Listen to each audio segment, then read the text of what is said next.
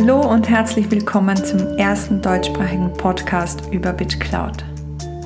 Ich freue mich, deine Gastgeberin für die heutige Episode sein zu dürfen und spreche mit dir über meine persönlichen Erfahrungen mit BitCloud sowie Themen wie Krypto, Dezentralisierung, Social Media und vieles mehr.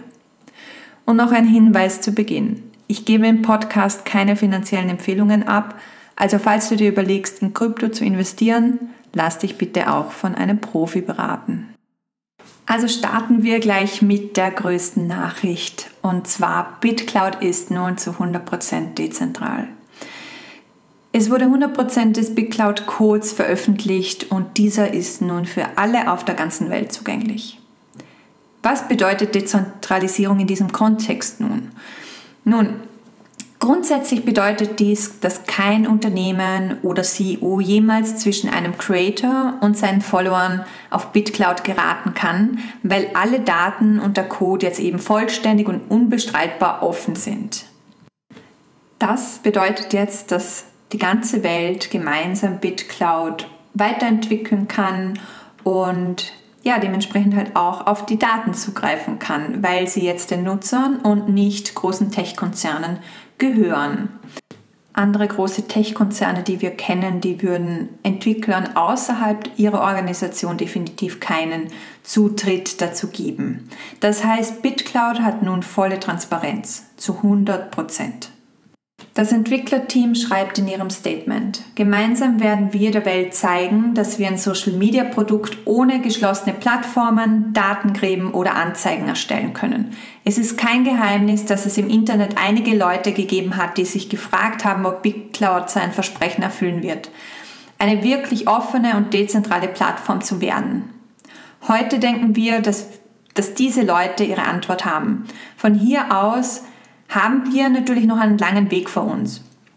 Der Code und die Infrastruktur fordern noch viel Arbeit, um sie auf das Niveau zu bringen, auf dem wir wirklich mit den werbefinanzierten Konglomeraten konkurrieren können. Aber alles zu öffnen ist der erste Schritt. Und jetzt können wir alle gemeinsam BitCloud auf die nächste Ebene bringen. Wenn du auf BitCloud entwickelst, erhältst du Zugriff auf den gesamten Datensatz. Und niemand kann es dir jeweils wegnehmen weil alles in der BitCloud Blockchain gespeichert ist. Für die Entwicklerinnen unter uns, die aktuellen Links und Dokumentationen zu den Codes findest du in den Show Notes. Weiteres kündigt der Gründer eine Erhöhung des Preisgeldes für die Erkennung von Bugs an. Das Top-Preisgeld liegt aktuell bei 75.000 US-Dollar da die Plattform erst gut zwei Monate alt ist, wird natürlich noch vieles äh, getestet. Gestern kam es auch zu einem ungewünschten Zwischenfall. Es wurden nämlich allen Usern Adminrechte gegeben. So konnte man kurz ähm, sich selbst auf die White- oder Blacklist setzen und die eigenen Posts auch ja, auf den Global Feed bringen. Oder wie wir sagen würden, die Clouds auf Global setzen. Das wurde natürlich sehr, sehr schnell wieder bereinigt, äh, war aber definitiv spannend, mal die Admin-Version zu sehen. Und sowas wird dem Entwicklerteam definitiv nicht mehr passieren. Im Gesamten bin ich aber wirklich begeistert von der Innovationsschnelligkeit. Fast jeden Tag gibt es neue Weiterentwicklungen.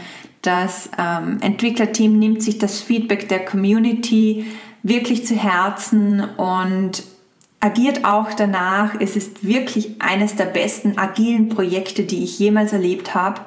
Und als Early Adopter darf ich das alles live miterleben. Also die Lernkurve ist sehr, sehr hoch. Denn es ist nicht nur eine Plattform äh, für Krypto-Investments, sondern auch ein Social-Media-Netzwerk, das quasi von Null aufgebaut wird. So, und die dritte und letzte Info. BitCloud hat zudem einen neuen Fan gewonnen und zwar Balai Srinivasan. Ich gebe seinen Namen dann in die Show Notes. Er ist aktuell unter den Top 10 der BitCloud-User nach Investments. Aktuell sprechen wir von einem Coinpreis von 24.000 US-Dollar und einem BitCloud-Preis von 165 US-Dollar.